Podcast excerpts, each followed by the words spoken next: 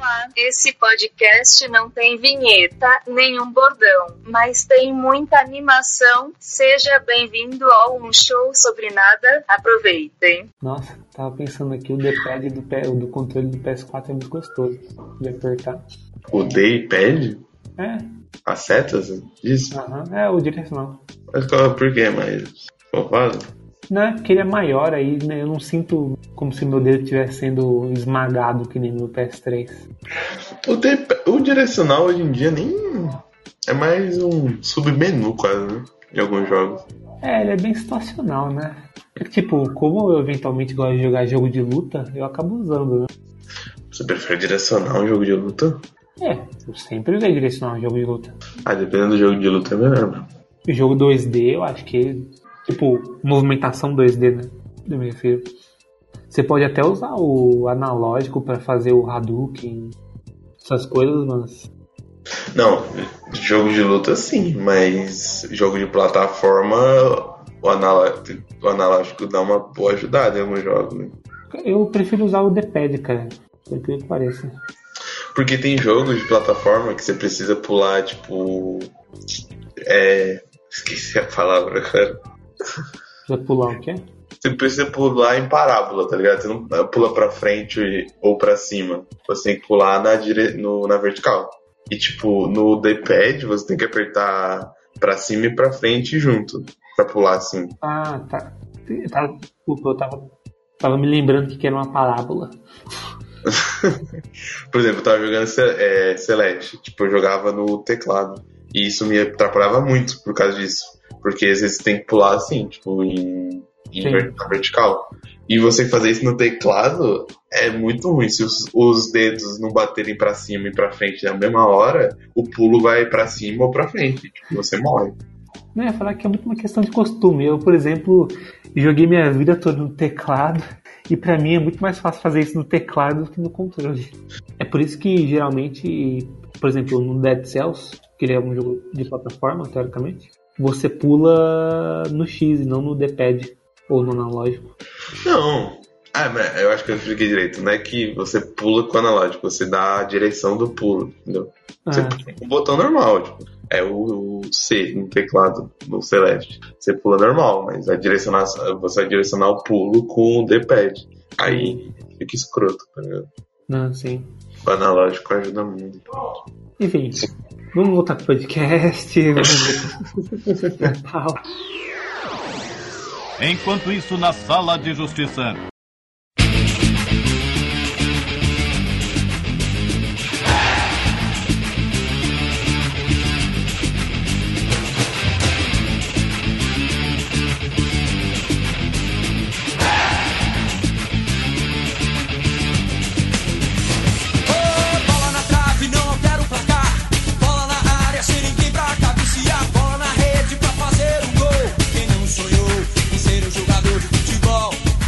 Olá, pessoas, sejam bem-vindos a um show sobre nada, número 8. Eu sou Leonardo Miranda, estou sempre aqui, junto com o meu amigo Miguel Alamino. Olá pessoal, tudo bem? Tô doente, tô morrendo, então perdoem o desânimo na voz. que vai tentar sobreviver até o final da gravação. É, E dessa vez, falando do assunto mais aleatório possível, dessa vez não falando sobre cultura pop, mas dessa vez a gente vai conversar sobre esportes. E mas esportes precisamente- mesmo, não esporte de esporte eletrônico, mas de esporte físico, que você tem que sair e se machucar na vida real. rapaz, isso vai dar um problema depois. Não, não tô falando que esporte não é esporte, eu tô falando que a minha pronúncia pareceu que eu falei e-esporte, mas não é e-esporte, é Lá- esporte. Lá vai mais um episódio nosso que vai ser tesourado na edição. Não, eu super apoio o esporte. Eu acho que devia estar na Olimpíada mesmo. Eu ah, sou fã, sempre fui fã. Né? Eu sei que é. Mas a gente tá falando de esportes físicos. Físicos, no caso. Que você corre, chuta, pula, dá carrinho. Sim, sim. É, antes antes de mais nada, a gente gostaria de dizer que esse episódio foi uma grande influência de uma de um site parceiro nosso, da qual é elaborado por uns amigos nossos, e que se chama Sport Fitness. É um site focado nos esportes que, de condicionamento físico e, e performance, como fisiculturismo. É, então, é um site mais voltado para o treino de fisiculturismo, de esporte de academia mesmo. É, é um site muito bom. A gente vai deixar no. O link dele está no, no nosso post do Medium. E vejam lá, caso você se interesse pelo assunto. Acessem lá. E bora lá conversar? Bora.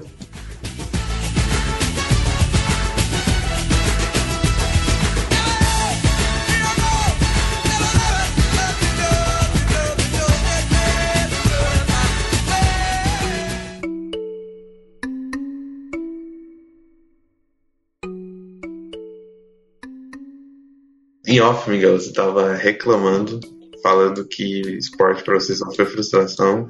Então, por É. favor, a- abra o coração. O microfone é seu. Vou colocar uma música daqueles programas de. da Márcia Do- Goldschmidt, tá ligado? Do João Kleber, né? Pode falar, desa- desabafa com a internet toda a sua frustração. Não, não, não. Eu tava falando aqui. Já assistiu aquele episódio do Todo Mundo Odeia o Chris? Em que ele vira meio que uma mãe de nado da NBA? E ele fala que, como ele, como ele era ruim, então ele passava mais tempo assistindo os basquete, estudando as estatísticas e do que jogando. Aham, era mais ou menos eu na minha adolescência. Como, tipo, eu sou um nerd, né? Eu devo admitir isso. Eu meio que sempre fui o último a ser escolhido na, na hora de escolher os times pro, pro handball, pro futebol. Pro futebol eu era sempre o goleiro, né? Pô, você devia ter virado um bom goleiro. É, durante um tempo eu até queria ser o goleiro mesmo. Acabei Então. gostando da função que me foi imposta. Então, porque isso aconteceu comigo antes até da adolescência, tá ligado? Tipo, Uhum. eu era muito ruim na linha e eu fui pro gol. Uhum. Só que aí eu descobri um talento meu, que eu era um bom goleiro. Ainda mais que, tipo, não era futebol mesmo, era futsal. Em escola geralmente não tem campo. Então a trave não é muito grande, né? Então, tipo, Uhum. você não precisa ser até a altura pra, tipo, ser um bom goleiro.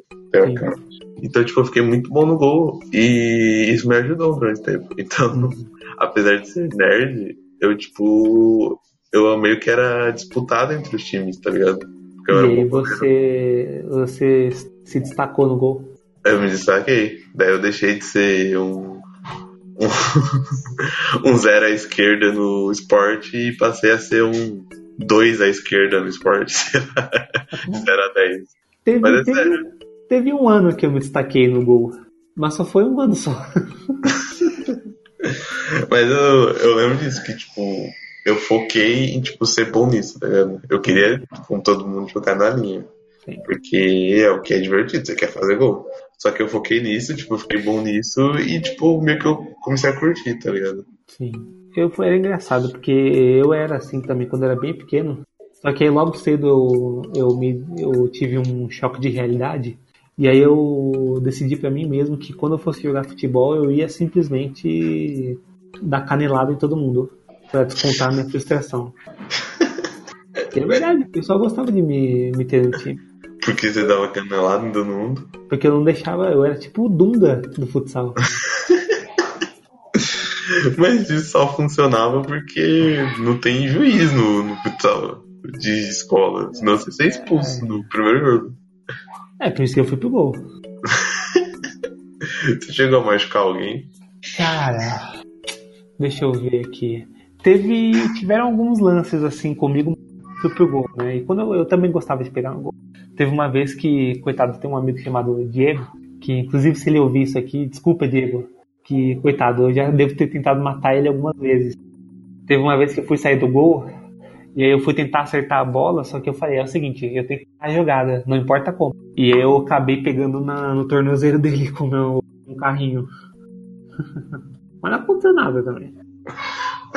Então de boa. Tô pedindo desculpa por quê? Segue o jogo. Sabe-se lá, né? Eu quebrei o dedo uma vez, mas nem fui na escola. Não? Não, foi tipo jogando na- no quintal de casa. Tipo, eu fui defender a bola e meu primo chutou meu dedo no meio. Pior que aconteceu comigo uma coisa parecida também. Só que foi na, no, no, no pátio da escola. Tava jogando bola no pátio da escola. É, a gente, a gente tinha, sei lá, 12, 13 anos. É, a gente ficava num cantinho lá que ficava entre uma parede, uma aquelas mesas de restaurante de escola, sabe? E uma e uma daquelas aquela- aqueles banquinhos de parede, sabe, de cimento. Aí sempre tinha alguém que levava um lanche enrolado num papel alumínio. Aí a gente fazia uma bolinha com papel alumínio e ficava chutando lá. Aí um amigo meu idiota chutou meu dedo. Pior que, nossa, isso nem tem a ver com esporte, mas é uma história de muito. Eu, eu até hoje não entendo como aconteceu. Que eu quebrei os dois dedos do meio, né? Das duas mãos. Caralho, você quebrou os dois dedos do meio? Quebrei. Eu quebrei um. Acho que o da mão esquerda foi com esse primo chutando meu dedo. E outro dedo da mão, velho, eu quebrei da maneira mais idiota da face da terra. Que até hoje eu não entendo como aconteceu. Tipo, até hoje eu tento repassar aquele dia e ver como que isso pode acontecer. Mas o que, que aconteceu? Tipo, a gente tava na biblioteca lá, tendo a símbolo da série, tendo a apresentação de não sei o que. Uhum. E, tipo, tava as cadeiras enfileiradas, tipo, meio improvisadas, porque a biblioteca não tinha. Não era tipo um auditório. Tava muito improvisado um palco, tá ligado? Sim. Teve aquelas apresentações lá de, tipo, sei lá, não use drogas, ou contra a dengue. Qualquer apresentação whatever, assim. Era no auditório da escola? Não, não, era na biblioteca. Ah, E sim. tava improvisado. Na escola não tinha auditório. Uhum. Daí, mano, na hora de levantar pra bater palma, tipo, eu levantei e não bati palma, tá ligado? Eu levantei e deixei uma mão na cadeira e levantei. Tá ligado? Quando você deixa uma mão na cadeira assim e levanta. Aí o meu dedo, eu acho que ele tava meio pra cima, só pode ser isso. E, mano, não sei porquê, na, é, é, tipo, levantou, bateu palma e ia sentar de novo. na hora de sentar, eu sentei na minha mão e quebrei meu dedo. Você tava com sono, né? Mano, eu não sei do que eu tava. Eu não sei se eu tinha usado droga, eu não sei se eu tinha bebido. Mas eu, mano, eu sentei no meu próprio dedo e quebrei. E tipo, eu não. Mano, como? Como? Eu não sabia que isso era possível, que a gente podia quebrar o dedo sentando. Uma série? Tipo, mas isso foi na, durante a EPEC? Não, isso foi no ensino fundamental 1, parça. Ensino médio era burro, mas nem tanto. É, que passou em escola federal aí, né? É, qualquer um passa a escola federal, cara. Sim. Se eu passo, qualquer um passa. Mas whatever. Isso nem tem a ver com futebol. Mas eu fico muito triste porque. Mano, eu mesmo machuquei, velho. Eu mesmo quebrei meu dedo. What the fuck? Não, eu sei como é. Eu lembro quando eu era criança que tinha uma bicicleta vindo com tudo, eu tava de patinete e eu ignorei os gritos da mina e eu, eu fui atropelado por uma bicicleta. Foi atropelado e ficou de boa ou você quebrou o dente? Não, só estourei o joelho só. Mas nem quebrou nada não. Eu nunca, eu nunca quebrei nada, tipo, do braço, essas coisas assim. O que é engraçado, porque quando eu era criança eu queria quebrar o braço. Você queria quebrar o braço? É, porque eu achava que desse jeito eu ia ficar um tempo sem ir na escola. Você nunca se machucou sério? Deixa eu ver assim, seriamente, seriamente. Bem, quando eu era muito pequeno, sabe? Tipo, 3, 4 anos, você não sabe nem o que você tá fazendo. Uhum. Teve uma vez que eu puxei a TV e ela caiu na minha cabeça. Mas quebrou alguma coisa? Não, não. Caramba, mano. Eu tinha bastante doença só, isso sim. Eu quebrei esses dois dedos, mas os outros machucados que eu tive, mano, tudo foi culpa minha, velho. Tipo, isso de eu sentar na mão, eu quebrei um dedo. Daí teve uma época, tipo, sei lá, na sétima, oitava série, que eu tava voltando da igreja e eu tomei um rola na escada, tipo, uma escada. Eu imagino você daqui. tipo, eu dei um tropicão e dá aquela cambalhota, tá ligado? Sim, sim, sim. E o que acontece? Você, tipo, dá isso e tá de boa. sim. já tá suave. Mano, eu, eu rompi o, tipo, como se fosse o ligamento do tornozelo, tá ligado? Tive que fazer fisioterapia, mano. Tive que. Eu fiquei com bota uma época, depois eu fiquei com muleta, depois eu fiquei uns meses com bengala, velho, fazendo fisioterapia. Mas foi uma, uma escada, né? Foi numa escada, era uma escada. É tipo numa viela muito grande que, tipo, tinha entre a minha, minha casa e a igreja. Daí eu tomei esse trupicão e zoei o, o joelho, tá ligado? Mano, tudo que tem vinco é perigoso. Escada, dobradiça de porta. É... Na época eu era até meio é, religioso, supersticioso, tá ligado? Muito Uhum. supersticioso. Eu Até achei que era o capeta me empurrando, tá ligado? Tipo, o cara estendeu. Sabe aquelas coisas de, de pegar tênis que caiu no, no trilho do trem? Uhum. Estendeu, puxou você, né? Falei, mano, eu não posso ser tão burro assim de tropeçar, né? idiota. Foi o, foi o demônio que me empurrou e. Mas não, no fim, no fim só fui eu que tropecei de trouxa mesmo. O pior é que Ah. eu tropecei e eu não saquei que era tão sério, tá ligado?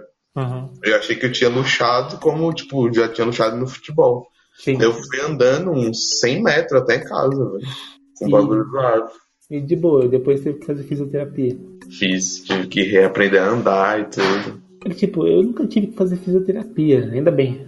Imagino que deva ser bem complicado, né? O pessoal fala que sente dor. Sente um pouquinho. Porque, por exemplo, eu perdi a pisada, tá ligado?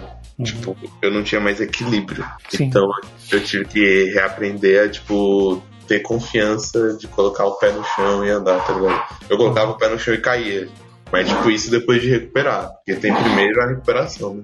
Tipo, eu ficava.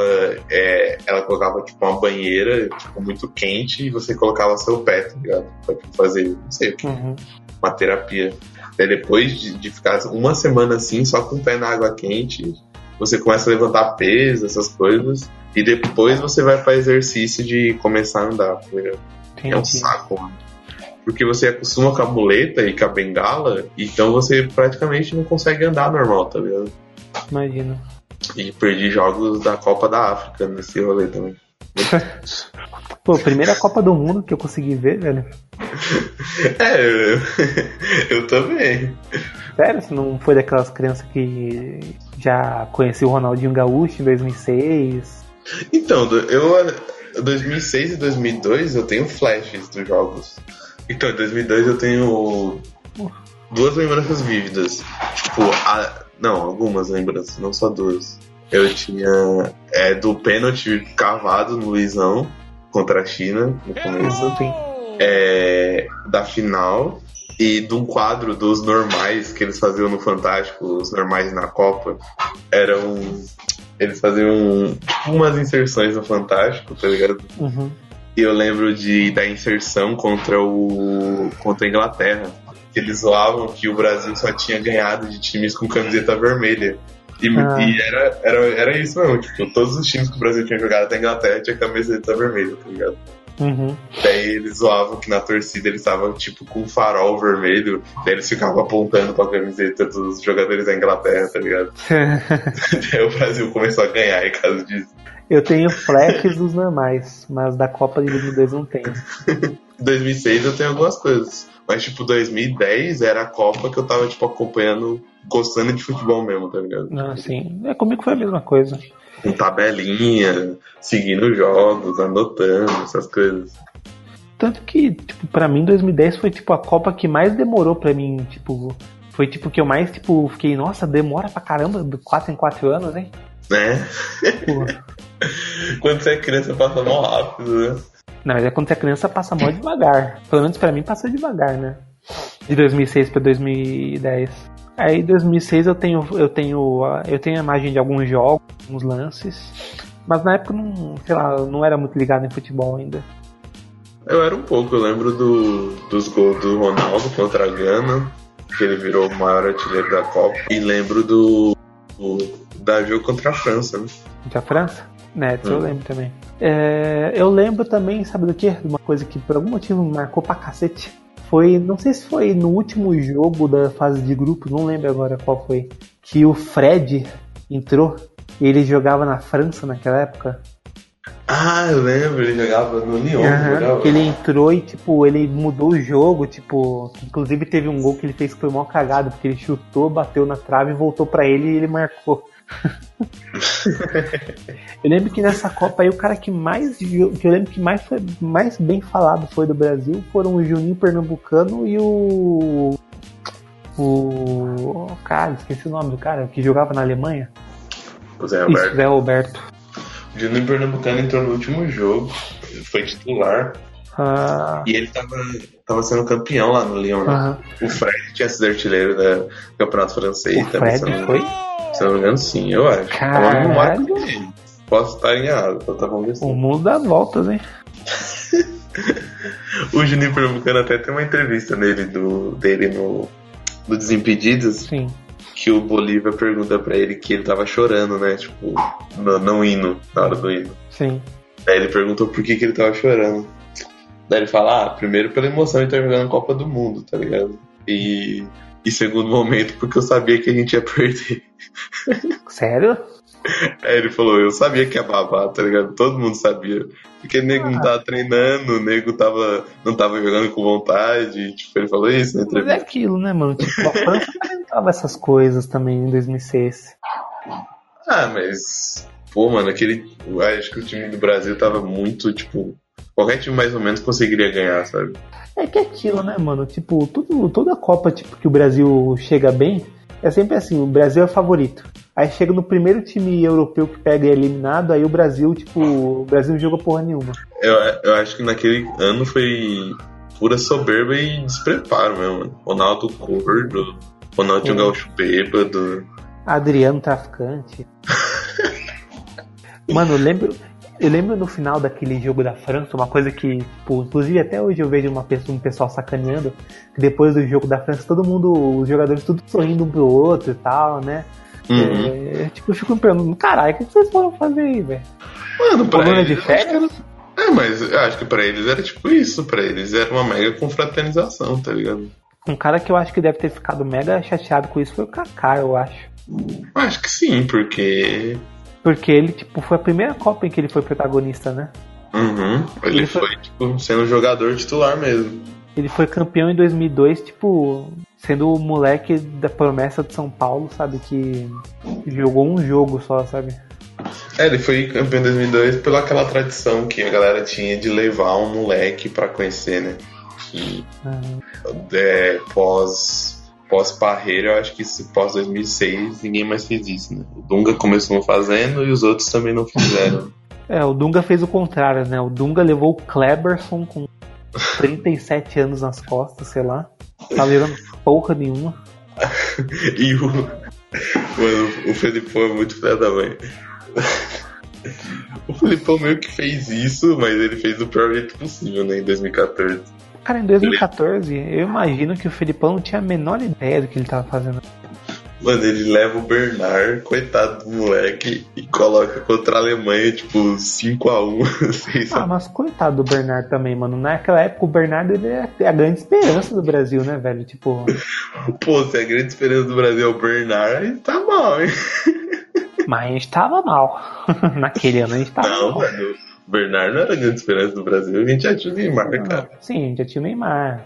Mas, tipo, ninguém esperava. Quer dizer, ninguém esperava. Mas, tipo, o Bernardo ele tava jogando pra caramba no Atlético Mineiro.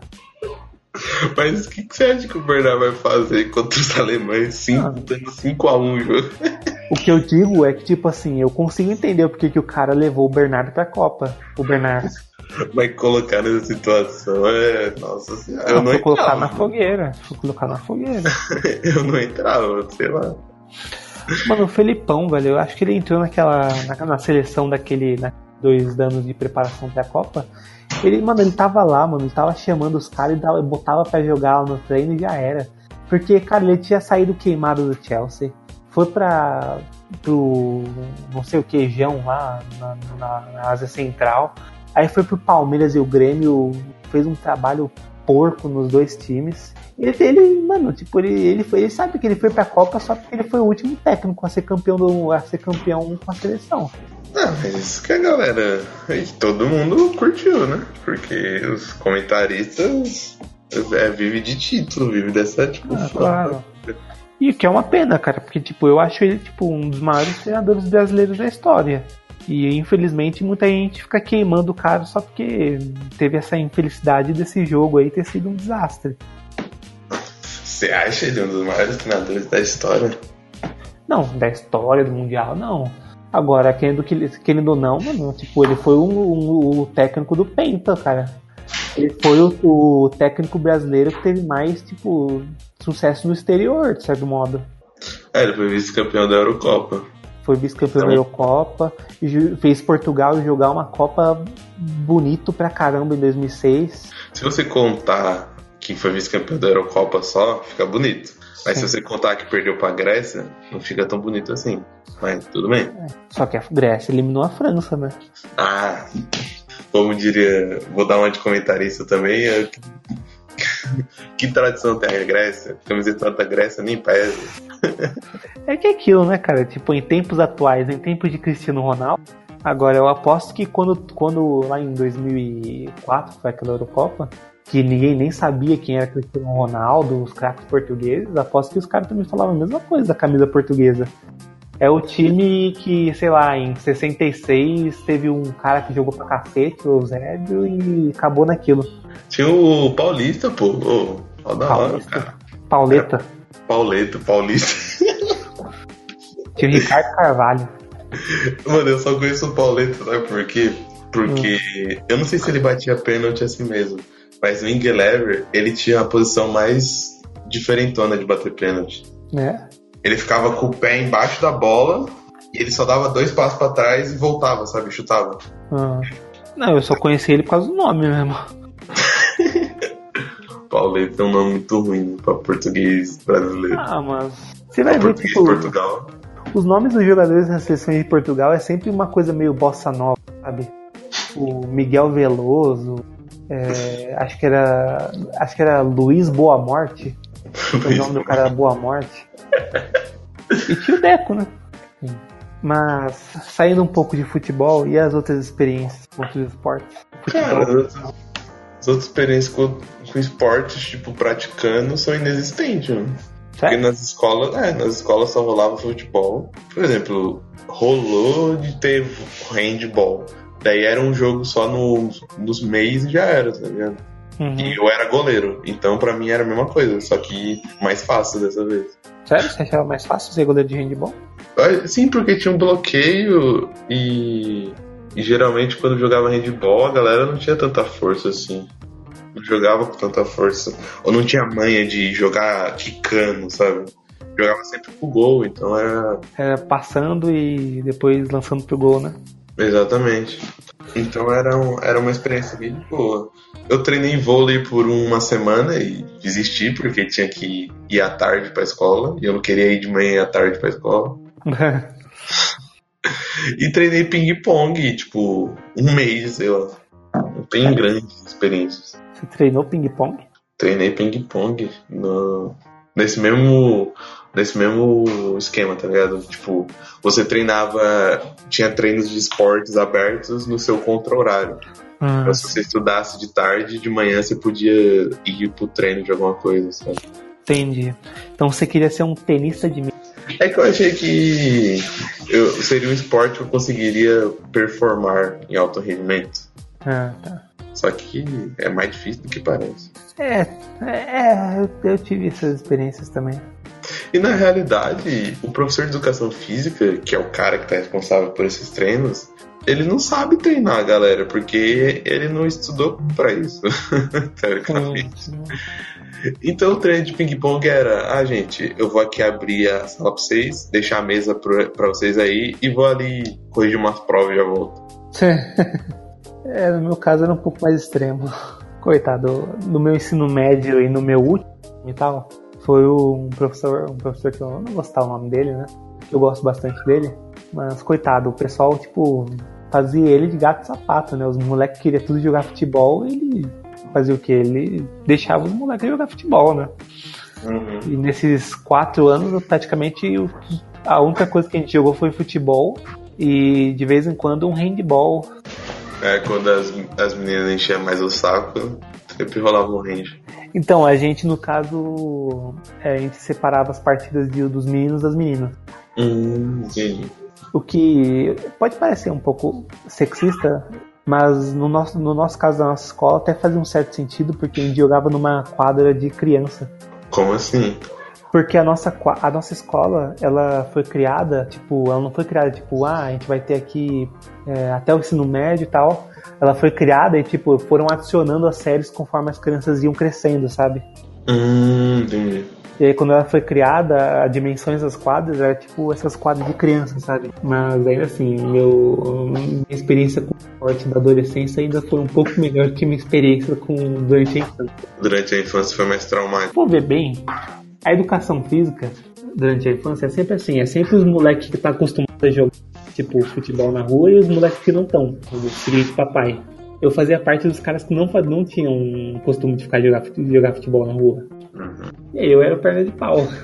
É, se você pensar bem, cara, tipo, é, eu sei que agora vai parecer um momento meio intelectualismo babaca, mas pensando do ponto de vista é, enquanto um licenciando, tipo, a ideia da educação física é promover a maior integração entre a garotada. Só que na maior parte do período da escola, se você pensar bem, a educação física ela, ela eh, acaba gerando mais segregação do que integração, né? Se você pensar bem. É que informalmente se tornou essa coisa de interação, mas era pra ser uma matéria teórica como todas as outras, né? Pelo menos era pra ter o mínimo de teoria, sei lá. Sei. É, era pra você aprender sobre a biologia do seu corpo, tá ligado? Porque você não tem biologia propriamente dita no ensino fundamental, você tem ciência. E dentro de ciências você vai ter uma biologia mais macro, né? Você vai ter um pouquinho de ecologia com biomas, você vai ter um pouquinho de, sei lá, animais, vertebrados e invertebrados. Uhum. E você meio que no, no ensino fundamental você não, vai, não tem essa parte de saúde humana. Educação física, teoricamente, era pra ter, né? Era pra você aprender o que é respiração aeróbia, respiração anaeróbia. Vixe, É, aprender- nem fala isso. Não, mas dá pra, mano, dá pra ensinar, velho. Não, dá, que dá, claro. ensinar o ciclo de Krebs pra uma, pra garotada. Sim, claro. Mas os educadores físicos, se vacilar, eles têm mais aula de bioquímica, mais crédito de bioquímica que a gente. Não, é verdade, é verdade. Então, é que não sei por que ficou essa coisa de tipo, educação física é só futebol. né? A frase me trouxe lembranças aqui, lembranças desgostosas dos, dos interclasses da, da escola. Ah, só tenho. Só joguei um interclasse só. Eu joguei dois, um deles à força. E quando você é um goleiro e leva sete gols numa partida, no Interclasses é meio humilhante, assim. Na partida mas- estreia ainda. Mas se você levou sete gols, não é culpa sua, mano. O time que é ruim. É, foi 7x3 a partida, né? Não é possível que você leva sete frangos, velho. Ah, nem sei se foi frango ou não, sei lá. Só sei que era contra a classe dos caras que era maior. Não, os caras não sabem marcar, mano. Se você tomou sete gols, os caras não sabem marcar. Não precisa fazer sentir melhor, não, cara. já passou. Não, eu tô falando como um. como um, goleiro defendendo o outro. Tanto que na, na próxima partida eu até falei, cara, se vocês quiserem pegar no gol aí, ó, tô fora. Não quero mais passar essa vergonha, não. Não. 7x3 podia ser pior, podia ser 7x1. É verdade. E você podia ser o Júlio César. É. Ah, coitado do Júlio César. Seria pior se eu da Davi Luiz, por exemplo. Eu só queria trazer felicidade pro meu povo. Eu só queria trazer felicidade. É, cara, que você não é ridículo. Inclusive, eu recomendo o Falha de Cobertura sobre esse jogo, é muito bom. Tem uma hora desse. Eles estão comentando o jogo do 7x1 e eles falam que o Serginho vai elogiar o time, falando que eles foram bem na emoção. O time brasileiro foi muito bem na emoção, que chorou no, chorou no hino, chorou no gol, chorou na saída, chorou na entrevista. Rapaz, mano, se o Juninho Pernambucano falou que sabia que perder naquele jogo pra França, Imagina esse vestiário. imagine. Nossa. Eles choraram na noite anterior ao jogo. Mas eu acho que é um pouquinho diferente porque eu acho que esses caras de 2014 meio que na ingenuidade, eles achavam que dava. É, talvez, né? Um Porque se criou diferente. uma. É, porque se criou uma atmosfera até muito ruim até pra eles, sabe? Tipo, uma pressão de, ah, estamos jogando em casa e tem que afastar o fantasma do Uruguai de 50. Uhum. Nunca mais o Brasil vai jogar uma Copa só daqui a 50 anos, as pessoas nem vão estar vivas, mas. E, mano, aquele time. Tipo, se eles chegarem nas semifinais já foi muito bom, cara. Apesar que eu lembro muitos narradores falando que o Brasil ia ser campeão, falando seriamente, assim. Ah, mas os, os narradores de comentários brasileiros são nada objetivos, mas. É, Porque, pelo amor de Deus, não dá. É que o problema é que foi 7x1. Mas se tivesse sido 2x1, normal. sim. O time da, da Alemanha era 10 vezes melhor que o do Brasil. E isso que a Alemanha nem tava essas coisas todas lá em 2014. Não era que nem, por exemplo, 2010, que eles golearam duas grandes seleções em seguida. Uhum. Mas, mano, era só o Brasil jogar igual a gente, sabe? Tipo, sei lá, igual a Argentina jogou. Como assim? Ah, mano, coloca a mãe até no, no- atrás e já era. É, mano. É por isso que eu digo, mano. O Felipão hum, tava colocando os caras pra treinar, ela já, já era. Ia tomar uma cachaça no bar. No Ficar Janeiro pensando, ficar pensando qual o próximo emprego que eu vou ter depois daqui. E os outros esportes menos tradicionais. Por exemplo, academia. é, Eu fiz um mês de academia e não quero voltar nem que me pague. Eu fiz um mês de academia quando eu era adolescente. Porque me falaram que tipo, o meu biotipo era bom pra academia, que tipo, eu ia ganhar bastante massa, tá ligado? uhum. Mas, é, mano, é, é a atividade física mais entediante do mundo, velho. É, eu tive minha fase de ficar fissurado em luta, né? Que E Foi. você praticou? Oi? Você praticou alguma luta? Pratiquei. Pratiquei seis meses de karatê. É mesmo, né? Você fez karatê no primeiro ano de faculdade. Sim. Como Karatê que eram os Kyokushin. Cara, tipo, como é que eu posso explicar? É que, tipo, toda arte marcial tem meio que estilos, né? E o karatê meio que leva a sério demais isso. Tem, tipo, umas mil escolas de, de diferentes tipos de karatê. Mas são os mesmos golpes, o... a mesma coisa. A diferença, basicamente, era o método de treino e o foco do que o treino queria trazer. O karatê que eu fazia naquela época era o karatê Kyokushin. Que, assim, pelo menos pra mim, que não sou um especialista no assunto, lembra muito Muay Thai. Você vai, tipo, usar um kimono, mas você vai dar muito soco e chute em saco de pancada, treinar cotovelada, ajoelhada. É, Quando a gente lutava, e eu cheguei a, em alguns treinos a trocar soco com os caras lá, a gente lutava sem luva. O Karate Kyokushin é sem luva. Nas competições, nos treinos, tudo. Só que é aquilo, porque é sem luva, você não pode dar soco na cara. E era por isso que o nosso treino era muito puxado pra, pra aguentar porrada. Tipo, se fosse tipo duas horas de aula, era uma hora, sabe, ficar correndo, ficar fazendo flexão, essas coisas. E as outras uma hora de golpe, é, fazer o kata, né, que é o que a gente chama de, que é o nome que o pessoal dá pra treinar movimentos rítmicos. Eu, eu gostei bastante, cara, do período que eu fiz karatê. Tive que sair porque ficava longe, era caro. Quer dizer, dava pra pagar, mas era mais uma conta no final do mês, né? Tá ligado? Aí, Mas tipo, era, tipo, cada aula era um golpe que você aprendia? Mais ou menos. Tipo assim, toda aula a gente meio que repassava alguns golpes básicos. Aí, tipo, cada aula a gente meio que tinha uma variação dos golpes que a gente fazia, que a gente treinava. E meio que quando a gente tinha é, prática, por exemplo, para bater no saco de pancadas, o senseis e o Shihan, o Shihan da academia, meio que incentivava a gente a experimentar, tentar uh, golpes diferentes. Uhum. Só que é muito interessante, porque tipo, a gente aprende uma infinidade de golpes nessa, no- nos movimentos que a gente fazia. Só que na hora de fazer o, o comitê, que é o treino de luta, Comitê, comitê. inclusive comitê em japonês significa luta. é, é, eu costumo dizer que eu mais uso em japonês. você percebe que, tipo, você usar esses golpes diferentes é muito difícil, cara. E, Não é uma coisa mais prática do mundo. E lutar é difícil. Você tem que tá, você movimenta tudo, velho. Tipo, você tá o tempo todo exercendo força, é, sentindo dor. Imagina. Mas é, é recompensante fazer, cara. Tô de boa. Acho que é isso. Acho que é isso, gente. Pratique esporte, Depois beba desse água. podcast super pessimista, né? Sobre esporte. Não, a gente não pratica, mas você vai praticar esporte, vai ficar com a saúde em dia, porque saúde é que interessa e o resto não tem pressa. Aprenda com os nossos erros. Olha aí.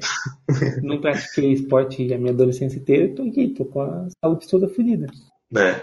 E você pode praticar esporte e também tá com a saúde toda ferrada, porque a vida é assim. É. a gente vai cuidar dessa parte. Então, Falou. Opa, tchau, tchau, galera. A gente se vê na próxima.